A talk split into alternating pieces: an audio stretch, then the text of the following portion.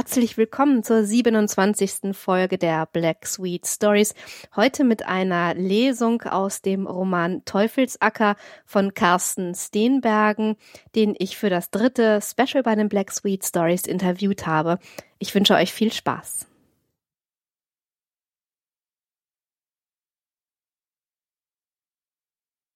Prolog Dunkelheit herrscht, wo die Geschichte verschweigt, was sie uns vergessen machen will.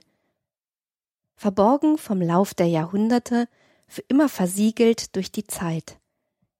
Doch manch Unglücklicher stößt auf die Geheimnisse der toten Seite der Welt und entreißt sie unweigerlich den düsteren, kalten Abgründen.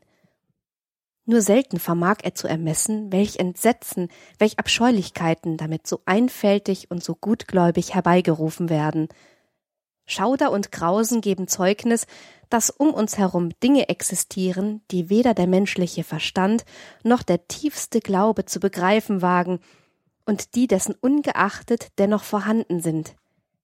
Von all jenen unseligen Begebenheiten berichten die dunklen Schriften zu Gleidebach. Kapitel 1 Eisiger Wind wehte heulend durch die Bäume des Gemeindewaldes und schlug den Männern unangenehm entgegen. Es dämmerte bereits, und allmählich senkte sich Dunkelheit über den Wald. Seit den frühen Morgenstunden dieses unbeständigen und nassen Herbsttages brachten die Fuhrleute Ladung um Ladung zu der Baustelle an der Benediktinerabtei.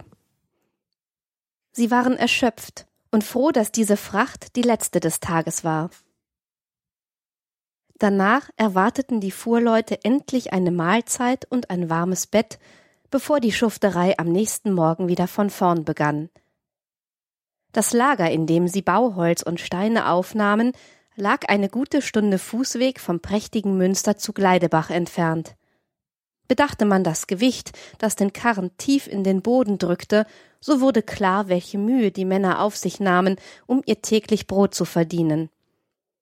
Obwohl sie keinen Esel besaßen, der ihnen bei der anstrengenden Arbeit half, hatten sie bereits mehr als die Hälfte des Weges hinter sich gebracht. Mit vereinten Kräften zogen sie den schwer beladenen Karren über den schlammigen Weg. Bernhard, dem ältesten der Fuhrleute, einem kräftigen Mann mit ergrautem Haar, standen die letzten harten Jahrzehnte ins Gesicht geschrieben. Die Anstrengungen der kräftezehrenden Arbeit hatten seine Schultern und den Rücken gebeugt. Viele Jahre blieben ihm nicht mehr, bis er die heiligen Sakramente empfangen würde. Bernhard wusste das, doch es kümmerte ihn nicht. Er hatte sein Leben lang gearbeitet, sich nichts zu Schulden kommen lassen und stets nach dem Willen des Herrn gelebt. Die ewige Verdammnis würde ihn nicht erwarten. Bernhard war der Kopf der Fuhrleute, was ihm an Jugend fehlte, machte er durch Erfahrung wett. Mit einem sorgenvollen Blick auf den dunklen Himmel trieb er die beiden anderen an. Fahr zu, es ist nicht mehr weit bis zur Abtei. Die Wolken dort versprechen nichts Gutes. Beeilt euch. Ich möchte vor Einbruch der Nacht meine Füße im Warmen haben, keuchte er. Ich weiß auch wo, unter der Decke deiner jungen Frau, zog ihn Anton auf, der jüngste der drei. Nimm den Mund nicht so voll, knurrte Bernhard. Du bist schließlich nicht verheiratet. Dabei hast du das richtige Alter schon längst erreicht. Vielleicht solltest du dich endlich nach einer passenden Braut umsehen. Andererseits, mit diesen abstehenden Ohren, die deinen Kopf verunstalten, läuft sicher jedes Weibstück vor dir davon. Ich habe die richtige halt nach wie vor nicht gefunden. So etwas darf man nicht so hastig angehen. Wenn du weiter mit geschlossenen Augen suchst, wird das auch nichts. Aber ich verstehe schon. Solange man sich mit den jungen Dingern ungezwungen vergnügen kann, gibt es keinen Grund zum Heiraten. Ich sage dir etwas. Du brauchst eine rechtschaffende Frau, die dir die Flausen austreibt, eine, die weiß, wie man mit dir umzugehen hat. So wie deine mit dir? Ich habe gehört, sie lässt dich daheim ordentlich arbeiten, und du hast nichts zu melden, lachte Anton spöttisch. Was weißt du schon von der Ehe, du tu nicht gut, aber vielleicht sollte ich dir vorab Manieren beibringen. Bernhard schüttelte drohend seine Faust, doch das Lächeln, das seine Züge umspielte, zeugte davon, dass er es nicht wirklich ernst meinte. Spart euren Atem, unterbrach Georg die beiden. Er war der Dritte im Bunde und einige Jahre länger mit Bernhard als Fuhrmann unterwegs als Anton. Ein Gewitter braut sich zusammen, und es liegt noch ein gutes Stück Weg vor uns. Ich bin nicht erpicht darauf, nass zu werden. Also hört auf zu streiten und legt euch ins Zeug. Der Karren zieht sich nicht von allein.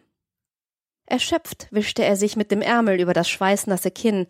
Eine lange Narbe zog sich blass vom rechten Ohr bis zur Halsbeuge hinab. Die Wunde hatte er sich vor einigen Jahren bei einem Unfall zugezogen und sie war denkbar schlecht verheilt. Mühsam zerrten und schoben sie das Gefährt über den unebenen Weg.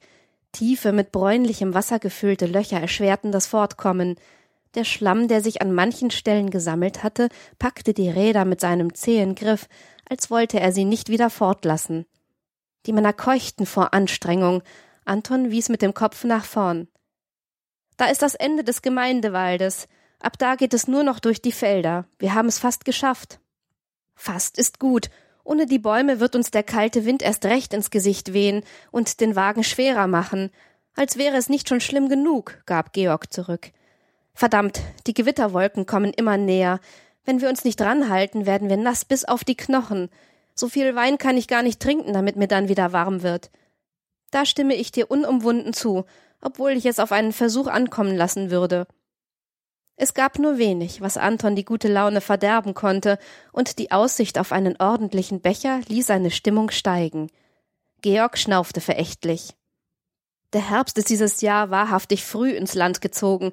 Es dauert sicher nicht mehr lange, und der Winter setzt uns mit seiner Eiseskälte zu. Dann bin ich gespannt, wie du das mit einem Trunk vertreibst. Jammern bringt uns auch nicht schneller heim. Wir sollten dankbar sein. Die Bauarbeiten am Münster bringen uns gutes Geld. Wenn wir den Abt nicht mit den nötigen Steinen beliefern dürften, müsste sich jeder von uns Gedanken machen, wie er den Winter übersteht, erinnerte Bernhard die beiden anderen. Versöhnlich fügte er hinzu, außerdem ist das hier doch die letzte Fuhre für heute. Der Wind wehte den Fuhrleuten mit doppelter Wucht entgegen, als sie den Schutz des Waldes verließen. Eiskalte Böen trugen vereinzelte Regentropfen mit sich und rüttelten am ächzenden Holz des Karrens.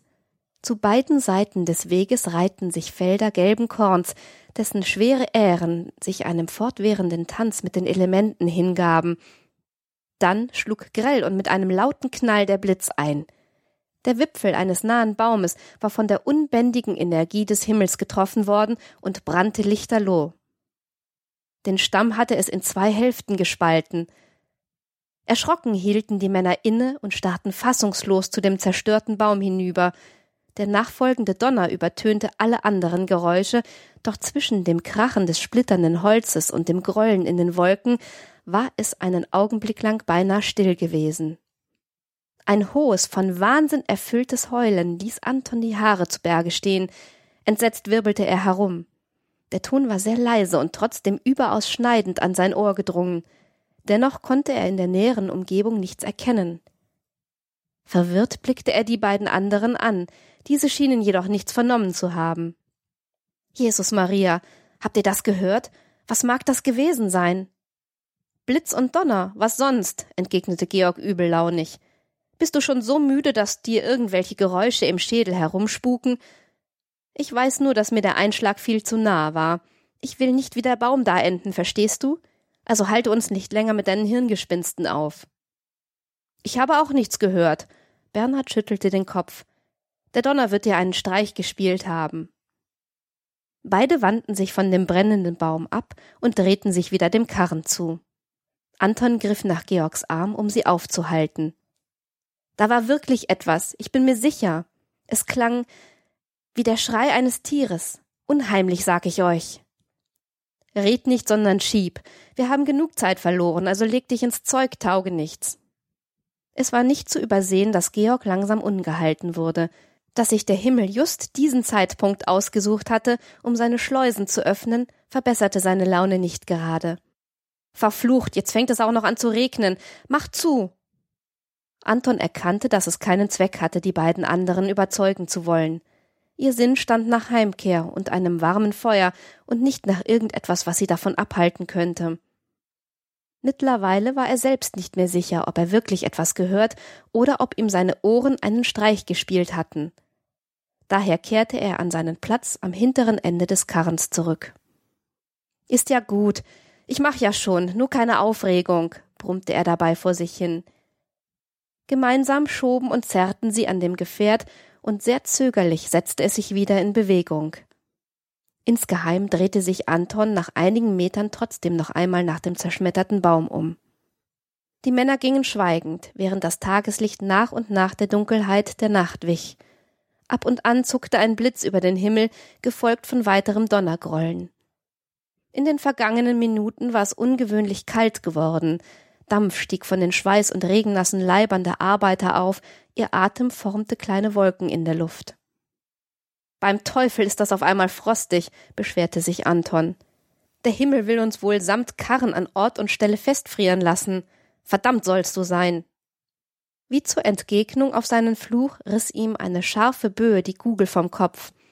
Eisiger Wind peitschte ihm ins Gesicht und peinigte ihn mit nadelspitzem Graupel. Mit beiden Händen griff Anton nach dem widerspenstigen Stoff und schob ihn zurück in die Stirn. Noch während er über den Wind schimpfte, vernahm er einen weiteren grässlichen Schrei, näher als zuvor und doch zu leise, um ganz sicher zu sein. Da, schon wieder, hört ihr denn nichts? Dieses Schreien. Wenn jemand in Gefahr ist, müssen wir helfen. Das Einzige, das ernstlich in Gefahr ist, ist augenblicklich dein Verstand, Ach ja, und dein Hinterteil, das ich dir faulem Hund gleich gerben werde, solltest du nicht endlich schieben, erwiderte Georg. Aber ich bin sicher, dass. Ein Aufschrei Bernhards unterbrach ihn jäh. Pass auf, Tölpel, du lenkst uns in den Graben, schwenk um. Georg warf sich, die Füße fest in den Boden gestemmt, mit seinem ganzen Gewicht gegen den rollenden Karren, doch das Gefährt ließ sich nicht mehr aufhalten. Es hielt inne, nur einen Liedschlag, dann fuhr es rumpelnd und mit einem Krachen in die Senke am Rande des Pfades. Holz brach. Wie auf einer Rampe rutschten die aufgeladenen Steine von der feuchten Ladefläche und schlugen schwer neben dem Karren auf dem Boden auf. Die Männer sprangen zur Seite und brachten sich in Sicherheit, denn die Steine waren mächtig genug, um Beine, Arme oder Schädel zu zerschmettern. Seid ihr in Ordnung?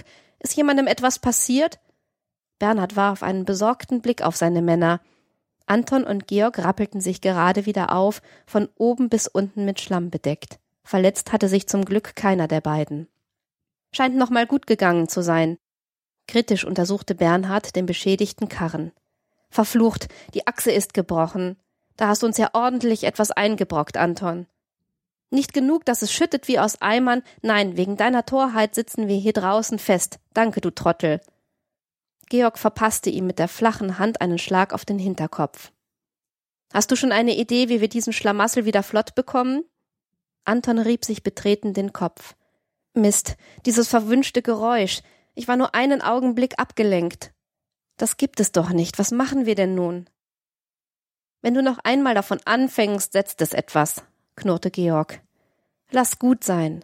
Bernhard machte eine beschwichtigende Geste, ohne die beiden Streithähne anzuschauen. Es ist nicht zu ändern. Dann hob er den Kopf. Eine Reparatur können wir hier vor Ort nicht durchführen. Wir haben weder das Material noch das richtige Werkzeug. Anton, du bist der schnellste von uns. Lauf zur Abtei und versuche einen anderen Karren aufzutreiben. Wir bleiben. Wir werden die Steine am Wegesrand stapeln, bis du zurückkehrst. Mit etwas Glück schaffen wir die Ladung vor der Nacht zum Münster und morgen in der Frühe reparieren wir unseren Wagen. Der alte Fuhrmann sah Anton an. Worauf wartest du? Beweg dich! Sein Zögern brachte Anton einen weiteren derben Stoß Georgs ein, der keineswegs davon begeistert war, die schweren Steine aus dem Graben zu holen. Mit einem spöttischen Seitenblick auf den schmollenden Mann lief Anton los. Bin schon weg. Lauft mir bloß nicht weg, bis ich zurück bin. Georg rief wütend hinterher. Mach, dass du wegkommst, sonst kannst du jeden Stein einzeln auf dem Rücken zum Münster schleppen. Es ärgerte ihn, dass der unzuverlässige Anton wieder einmal die leichte Aufgabe bekam, während er sich abmühen musste. Als er gerade in den Graben steigen wollte, um den ersten Stein auf den Weg zu heben, hörte er es. Das schaurige Geschrei, von dem Anton erzählt hatte, nur dass es sich diesmal eher wie ein Lachen anhörte. Ein Lachen, erfüllt von Wahnsinn, und sein Urheber musste ganz in der Nähe sein. Erschrocken schauten die Männer einander an. Was war das? Ich weiß es nicht. Es klang wahrhaft grauenhaft, wie der Teufel selbst. Bernhard bekreuzigte sich und rief Anton, der schon fast aus der Sichtweite war, nach Anton, komm besser zurück. Hier treibt sich irgendetwas herum. Der Gerufene hielt im Laufen inne und drehte sich um. Er blickte zu den beiden Männern, hob die Hände zum Trichter geformt zum Mund und antwortete Habe ich es nicht gesagt? Aber ihr wolltet mir ja nicht glauben. Wieder zerriss der furchtbare Laut die Luft, und die Männer zuckten zusammen. Es war näher gekommen, viel näher. Die Fuhrleute spähten in alle Richtungen, versuchten in der Dunkelheit etwas zu entdecken, aber es war nichts zu sehen. Bernhard bückte sich nach einem etwa faustgroßen Stein und hielt ihn kampfbereit in der Hand. Er zitterte. Jäh hob ein brachiales Brausen an. Ein unsichtbares Etwas pflügte einer Bugwelle gleich vom anderen Ende durch das Nahkornfeld und steuerte geradewegs auf die Männer zu. Die sich im Wind wiegenden Ähren wurden in ungeheuerlicher Geschwindigkeit zerteilt und büschelweise gekappt. Die losen Halme flogen zu beiden Seiten und verschwanden in der Luft. Noch ehe sie den Boden berührten, lösten sie sich auf, als ob sie nie dagewesen wären. Nur ein etwa halber Meter breiter Kanal schwarzer, verfaulter Erde blieb zurück und zeigte den Männern den Weg, den dieses unheimliche Ding in rasender Eile nahm. Bernhard packte den Jüngeren am Arm und wies auf das Kornfeld. Da, da vorn. Irgendetwas fährt wie toll durchs Feld. Ich vermag nichts zu erkennen. Diese Schreie, das kann nur der Teufel sein. Schnell bekreuzigte er sich, und Georg tat es ihm nach. Angst schien ihre Beine zu lähmen, und langsam, als steckten ihre Füße tief im zähen Morast, wichen sie hinter den gestürzten Karren zurück. Heilige Mutter Maria, errette uns. Ein Geist, das muss ein unsichtbarer Geist sein, und er kommt genau auf uns zu. Panik erfasste die Männer, und sie kauerten sich schaudernd auf den Boden. Weitere Schreie zerrissen die Dämmerung. Allmächtiger, das Getreide verschwindet, nur schwerende Fäulnis bleibt zurück. Hexenwerk. Spucke auf die Erde und bedecke deine Augen, das wird dich vor allem Teuflischen beschützen. Gehorsam tat Georg es Bernhard nach. Beide zitterten am ganzen Leib. Verängstigt drückte Georg die Hände gegen seine Ohren. Derweil hatte sich das Getöse bis fast zur Unerträglichkeit gesteigert. Die dunkle Furche zog sich rasend schnell vorwärts, hatte beinahe den Rand des Feldes erreicht und durchstieß ihn, und schlagartig riss der Lärm ab.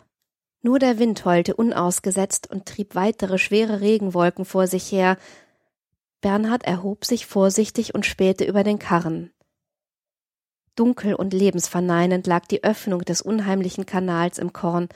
Grauer, giftiger Nebel waberte über den verfaulten Boden und ein scheußlicher Gestank machte sich breit. Schwefel. Die unerwartete Stille war noch bedrohlicher als das Getöse zuvor. Wo ist es?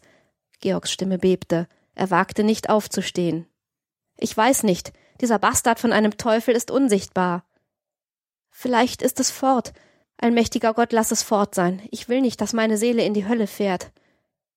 In den letzten Sekunden hatte sich nichts mehr geregt. Kein weiterer Schrei, keine Bewegung, keine unheimliche Erscheinung. Bernhard atmete hörbar auf. Der Herr scheint uns zu beschützen.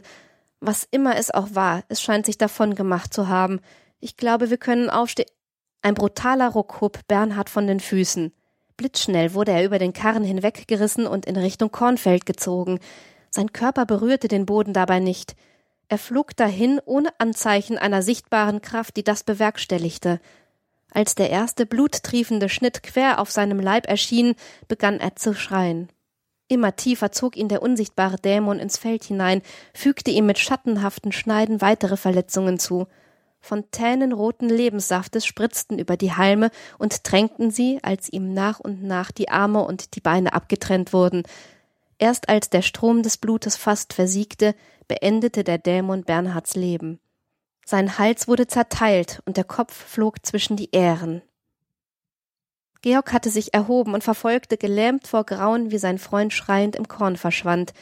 Nur ganz allmählich sickerte die Erkenntnis über das, was gerade passiert war, in seinen Verstand.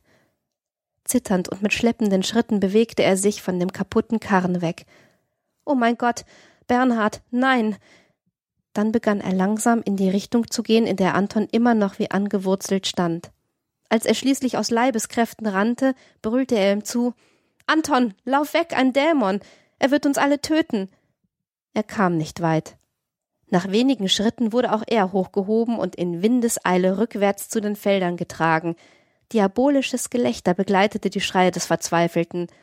Anton glaubte, Hufschlag in dem Lärm auszumachen, und tatsächlich spritzte in einem wilden Staccato schwarzbrauner Morast vom Grund des Weges auf. Eine gerade Spur zog sich zurück zu dem Kornfeld, in dem der Dämon aufgetaucht war. Kaum hatten sie den Rand des Feldes erreicht, zerschnitten die gleichen erbarmungslosen Klingen, die auch Bernhard getötet hatten, den Leib des um sich schlagenden Georg. Bernhard war tot. Georg war tot. Wie vom Donner gerührt stand Anton auf dem schlammigen Pfad. Die Rechte hatte er erhoben und auf das Korn gerichtet, als könne er damit aufhalten, was soeben passiert war. Das durfte nicht wahr sein. Es war völlig verrückt. Wenn er es nicht mit eigenen Augen gesehen hätte, hätte er es niemandem geglaubt. Ein Dämon. Und er selbst würde das nächste Opfer sein. Das irre Gelächter des bösen Geistes riss ihn aus seiner Starre. Wieder stoben kleine Fontänen auf dem Weg auf, und diesmal führte die Spur geradewegs zu ihm. Anton drehte sich ruckartig um und nahm die Beine in die Hand, schneller als er es je für möglich gehalten hatte. Noch vor wenigen Minuten war er so erschöpft gewesen, dass er es kaum für möglich gehalten hatte, die Strecke bis zum Münster noch hinter sich zu bringen. Nun rannte er. Die unbändige Angst vor dem, was ihm auf den Fersen war, gab ihm Kraft. Er wagte nicht, sich umzudrehen, obwohl er das Lachen des Teufels immer näher kommen hörte. Die Hufe trommelten auf den Boden, waren schon beinahe bei ihm. Ein glühender Striemen glitt über seinen nassen Rücken, dann ein weiterer. Der Fuhrmann hatte nicht einmal mehr den Atem, um zu schreien. Unzählige Schneiden fuhren in sein Fleisch, und noch immer rannte er, immer vorwärts, bis ihn die Finsternis einholte.